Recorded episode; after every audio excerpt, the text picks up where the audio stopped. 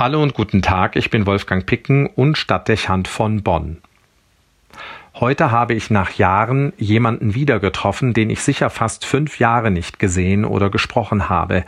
Eine besondere Begegnung. Vorher fragt man sich, ob und wie sich der andere verändert hat. Auch denkt man darüber nach, wie das Wiedersehen verlaufen wird und ob man gut wird ins Gespräch finden und an das Zurückliegende anschließen können. Das Aufeinandertreffen war herzlich, die Verbindung schnell hergestellt. Wir hatten viel auszutauschen und uns auf den neuesten Stand zu bringen. Updaten nennt man das heute. Dabei wurde deutlich, wie ereignisreich und bewegend fünf Lebensjahre sein können.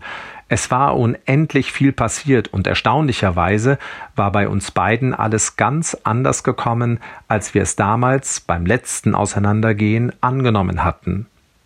Vor mir saß ein gesettelter Mann mit beruflichem Erfolg und in glücklicher Beziehung, mit Hochzeitsabsichten und den Planungen für einen Hauskauf und beiläufig erwähnt, mit der neuen Gewohnheit, zusammen mit seiner Partnerin und zukünftigen Frau regelmäßig in die Kirche zu gehen.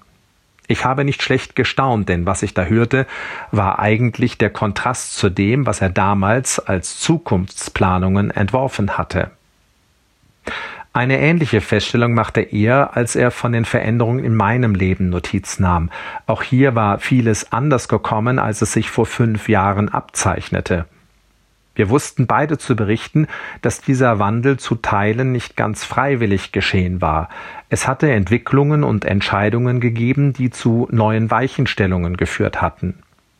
Die Erinnerung daran war für uns beide durchaus auch mit schmerzlichen Erfahrungen verbunden. Es gab Einschnitte und Verletzungen, Enttäuschungen und Verluste.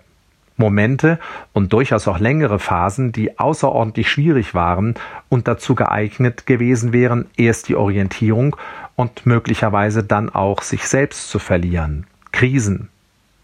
Und jetzt saßen wir uns neu gegenüber, verändert und geprägt an vollkommen anderen Positionen als erwartet, aber zufrieden und innerlich ausgeglichen, ohne das Verlangen, irgendwo anders sein zu wollen.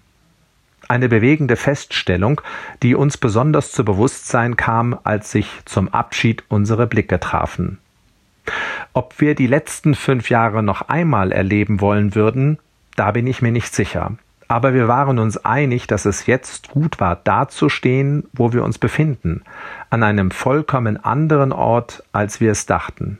Mir scheint, wir werden dieses Resultat bleibend mit unserer heutigen Begegnung in Verbindung bringen, denn sie hat es uns beiden erst richtig bewusst gemacht. Und weil es so ist, also weil so viel in den zwei Stunden des Miteinanders passiert ist, haben wir das nächste Aufeinandertreffen schon vereinbart. Es war also ein besonderes Wiedersehen, über das ich seitdem nachdenken muss und das mich intensiv beschäftigt. Ein Wiedersehen mit einer tiefen Erkenntnis, ich denke, für uns beide. Manches Mal braucht es solche Begegnungen, um für sich selbst weiterzukommen und etwas deutlich wahrzunehmen, was einen bis dahin nur unterbewusst begleitet hat. Man berichtet dem anderen von den Geschehnissen, die sich über einen längeren Zeitraum ereignet haben, und dabei ordnen sich die Dinge für einen selbst und ergeben ein irgendwie sinnvolles Ganzes. Zurück bleibt ein Gefühl der Zufriedenheit und die Erkenntnis, dass es so kommen musste, wie es gekommen ist, und dass manche Unebenheiten als Preis dafür vermutlich nötig waren. Wo ich das sage, kommt mir ein Satz in den Sinn, an dem ich mich früher oft gestoßen habe und der mir heute weise erscheint. Er wird dem heiligen Franz von Sales zugeschrieben, einem Bischof, Mystiker und Ordensgründer des 16. Jahrhunderts. Der Satz lautet Wenn nicht geschieht, was wir wollen, dann wird geschehen, was besser für uns ist. Man kann nicht mehr rekonstruieren, was den heiligen Franz von Sales zu dieser Einsicht geführt hat.